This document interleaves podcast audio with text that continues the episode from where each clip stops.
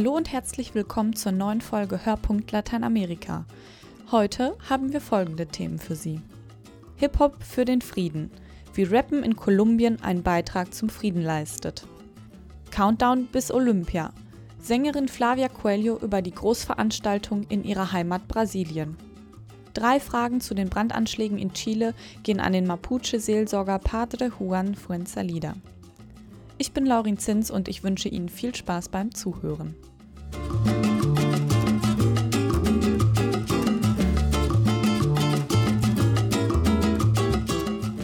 Kolumbien wollen nach 50 Jahren Bürgerkrieg die FARC-Guerilla und die Regierung Frieden schließen. Wie Krieg und Ungleichheit das Land geprägt haben und welche Möglichkeiten der Frieden bietet, damit befassen sich die jugendlichen Rapper der Gruppe Alianza Urbana. Sandra Weiß hat sie in der Provinz Chocó besucht.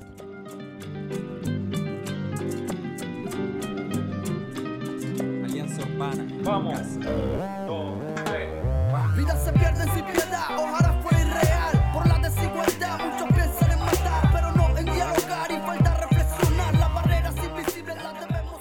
Nieder mit den unsichtbaren Grenzen, mit den Klassen, Rassen, nieder mit dem Hass und den Waffen, fordern die Sänger. Alianza Urbana nennt sich diese Gruppe jugendlicher Rapper aus dem Chocó, dem Armenhaus Kolumbiens an der Pazifikküste. Es ist eine ungewöhnliche Musikgruppe, entstanden aus einem Sozialprojekt der Diözese Quibdó, erläutert der Initiator Miguel Ángel Ramírez von der Sozialpastoral. Eh, eh. Quibdó ist eine Stadt mit tiefen sozialen Gräben. In den letzten 25 Jahren ist sie um mehr als das Doppelte gewachsen, wegen der vielen Binnenflüchtlinge durch den Bürgerkrieg. Die Vertriebenen leben in unmenschlichen Bedingungen. Es gibt kaum Arbeitsplätze für Jugendliche. Sie sind deshalb eine leichte Beute für die bewaffneten Banden. Der Drogenmissbrauch ist hoch und sehr viele Jugendliche sterben einen frühen Tod. Im Jahr 2010 hat die Sozialpastoral deshalb ein Hip-Hop-Projekt ins Leben gerufen. Erhebe deine Stimme, richte deinen Körper auf, war das Motto. Es ging darum, den Jugendlichen mehr Selbstbewusstsein zu geben und ihnen Alternativen zu zeigen. Und wir wollten auch die Politiker wachrütteln, damit sie die Probleme der Jugend ernst nehmen und sich bewusst werden, dass deren Rechte ständig verletzt ¿Qué werden.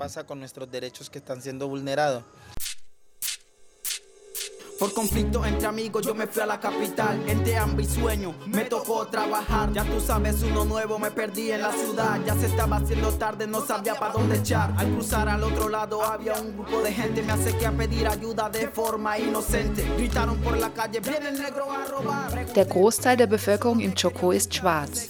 Es sind Nachfahren von Sklaven, die im 16. und 17. Jahrhundert von den spanischen Kolonialherren in die Region gebracht wurden, um in den breiten tropischen Flüssen nach Gold zu schürfen. Bis heute ist dieser Rassismus spürbar. Im Lied No más Racismo, Schluss mit dem Rassismus, erzählen die Rapper die Geschichte eines Jugendlichen, der in die Provinzhauptstadt Medellin geht und dort wegen seiner Hautfarbe diskriminiert wird.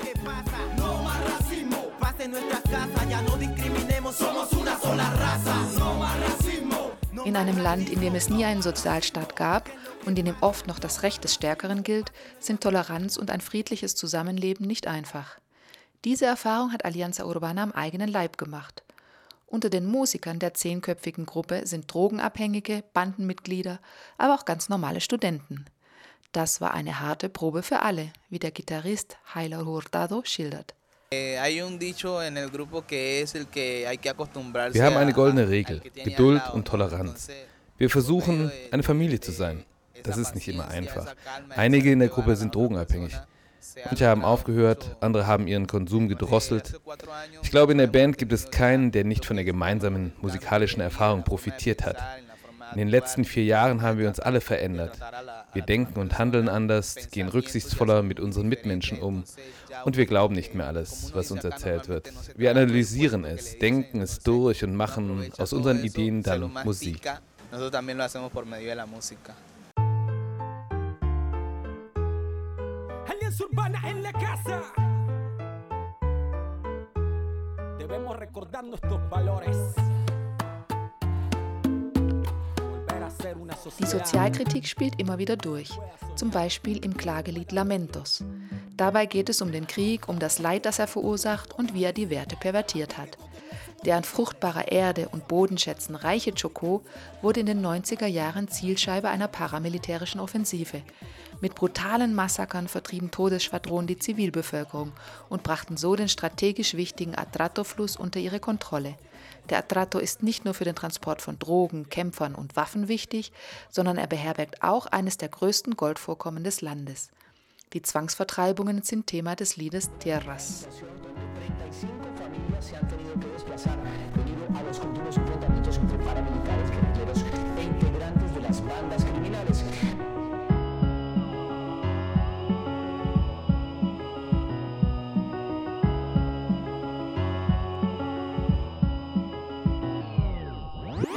Que pierden sus recursos naturales. Explotadas por grupos ilegales. Doch nicht alles im Chocó sind Probleme. Er beherbergt einen der arten- und regenreichsten Urwälder Südamerikas. Straßen und Städte gibt es kaum.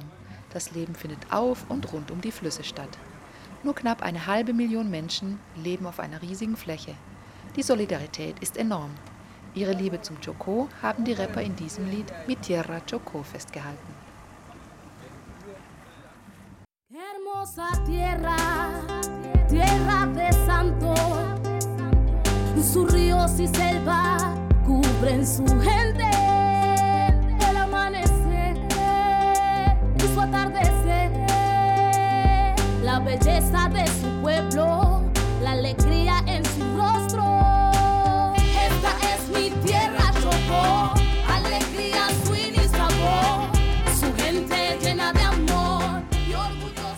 Ist so eine Art heimliche Hymne des Chocó geworden und das bisher erfolgreichste Stück von Alianza Urbana. Hurtado hat das Stück komponiert und ist darauf sehr stolz. Eh, Alianza Urbana siempre, siempre se va a caracterizar por, por querer enviar mensajes positivos a la sociedad. Das Anliegen von Alianza Urbana ist es, eine positive Botschaft zu übermitteln. Wir richten uns vor allem an die Jugend, aber auch den Erwachsenen und den Kindern wollen wir Mut machen. Es macht uns glücklich, wenn anderen unsere Musik gefällt und wenn auf der Straße jemand auf dich zeigt und sagt, dieser Mann singt toll oder das ist das Mädchen aus dem Video. Das bestärkt uns und motiviert uns, die Dinge noch besser zu machen.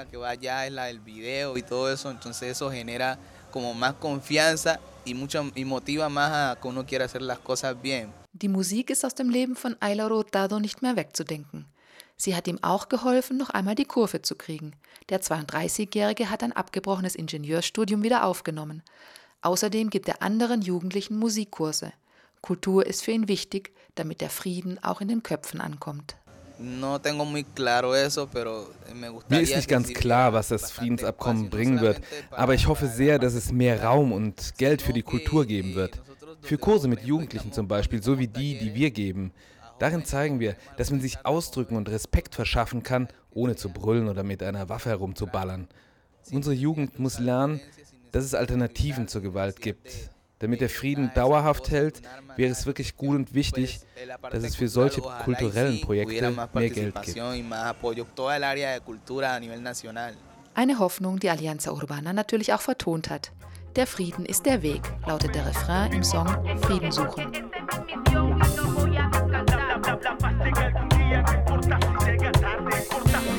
Estoy buscando paz en cada región, estoy buscando y siento que me estoy acercando. Hacia mi destino. No hay camino hacia la paz, ya que la paz es el camino. Estoy buscando paz en cada región, estoy buscando y siento que me estoy acercando.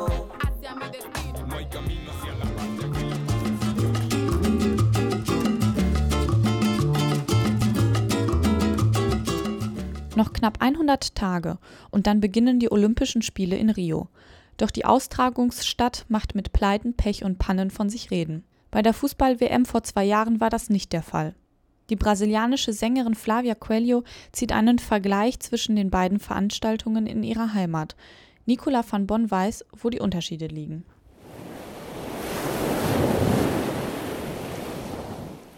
Brasilien. Mit diesem Land verbindet man die Copacabana, den Zuckerhut und Fußball. 2014 wurde hier um den WM-Pokal gekickt und auch dieses Jahr wird das Land wiederholt Gastgeber für eines der größten Sportereignisse der Welt. Die Olympischen Sommerspiele kommen nach Rio. Die brasilianische Sängerin Flavia Coelho lebt in Frankreich und ist stolz auf ihre Wurzeln. Dennoch steht sie den Großveranstaltungen in ihrer Heimat skeptisch gegenüber. Ich bin ein bisschen gespalten, was diese WM angeht, denn ich glaube, dass Brasilien so etwas nicht brauchte. Naja, dann kamen sie trotzdem und mit ihr die Stadien. Was machen Sie jetzt mit diesen Stadien? Benutzen Sie sie als Konzerthallen?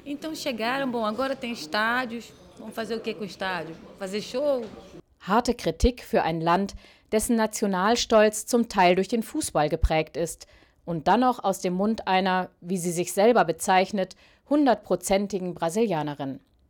Ronaldinho, Pelé oder Kaká, sie alle sind Fußballer von Weltruhm. Vermutlich jedem Brasilianer sind diese Sportlernamen ein Begriff, auch Coelho. Ich mag Fußball. Ich bin damit aufgewachsen, denn mein Vater ist verrückt nach dem Verein Fluminense und er hat mir alles über den Fußball beigebracht. Also hatte ich automatisch eine tiefe Beziehung zum Sport. Aber ich glaube, dass das Leben nicht nur Fußball ist. Gebeutelt von einer instabilen Politik und Korruptionsvorwürfen verspricht sich Brasilien durch die Olympischen Sommerspiele eine positive PR – doch die Negativschlagzeilen dominieren immer noch die Weltpresse. Zwangsumsiedlungen für Olympia-Bauprojekte, Budgetkürzungen, Absagen von Sportlern wegen des Zika-Virus und verdreckte Meeresbuchten für die Wettkämpfe, um nur einige Aspekte zu nennen. Die Sängerin Flavia Coelho stellt deutliche Unterschiede zwischen der Fußball-WM 2014 und den diesjährigen Olympischen Spielen fest. Ein Unterschied, der nicht ganz unbedeutend für Brasilien ist. E que, e que eu acho que mais interessante que a Copa do Mundo são os Jogos Olímpicos, porque os Jogos Olímpicos Interessanter als die WM sind die Olympischen Spiele. Denn sie bringen nicht nur Stadien, sondern Schwimmbäder und Leichtathletikanlagen in die Viertel und damit mehr Unterstützung für die verschiedenen Hobbys der Menschen. Sie ermöglichen eine Vielfalt im Sport. Es gibt nicht nur Fußball. Im Fußball gibt es sehr viel Konkurrenz. Ein Team gegen das andere. Bei den Olympischen Spielen schwingt auch der olympische Spirit mit. Während der Olympischen Spiele hat sie nicht geplant, nach Brasilien zu reisen. Ihre Tour läuft und wenn es passt, fliegt sie nach Südamerika. Aber nur, um ihre Familie zu sehen. Denn trotz aller Euphorie bleibt die Brasilianerin kritisch. Ihrer Meinung nach verleitet nicht die sportliche Großveranstaltung zu einem Besuch ihrer Heimat, sondern Brasilien braucht die Olympischen Spiele nicht. Aber jetzt, da sie kommen, werden wir sie so empfangen wie auch den Fußball. Das brasilianische Volk wird sowieso die Hauptattraktion sein, egal ob bei der WM oder den Olympischen Spielen.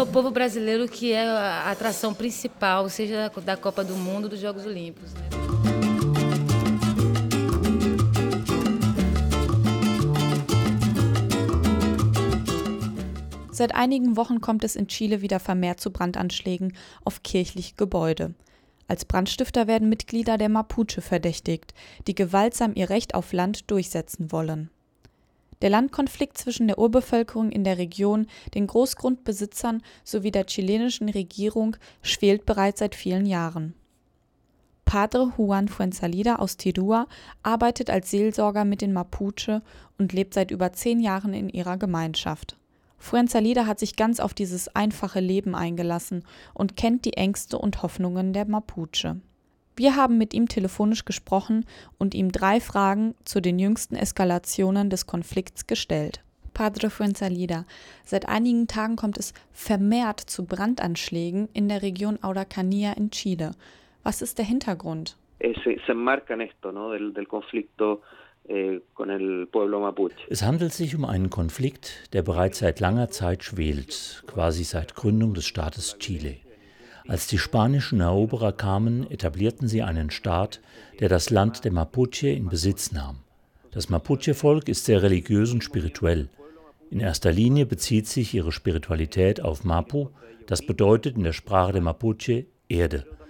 Durch diese starke Bindung zur Erde entwickeln sie eine Bindung zu Gott.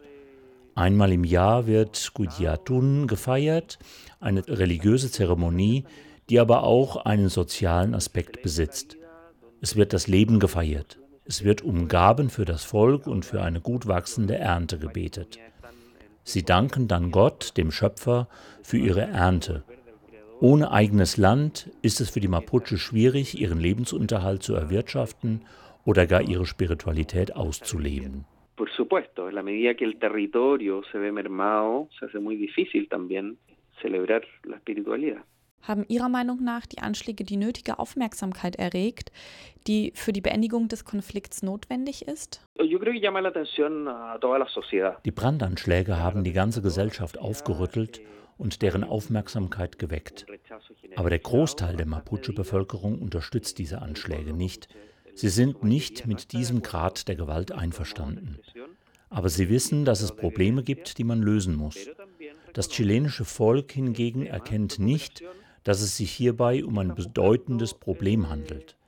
Es gibt organisierte radikale Gruppen, die sich der Landwiedergewinnung verschrieben haben. Dabei handelt es sich aber nicht ausschließlich um Mapuche. Diese Gruppen fordern Autonomie und dass die Rechte der Mapuche respektiert werden. Bedauerlicherweise nehmen sie das Leid und den Verlust von Menschen in Kauf. So entsteht das hohe Maß an Gewalt, das hier momentan vorherrscht.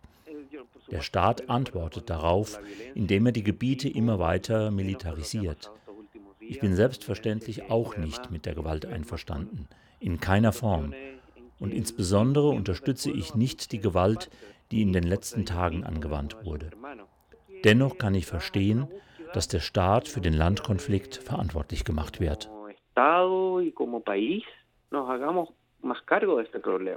Was ist konkret notwendig, um diesen Konflikt zu beenden?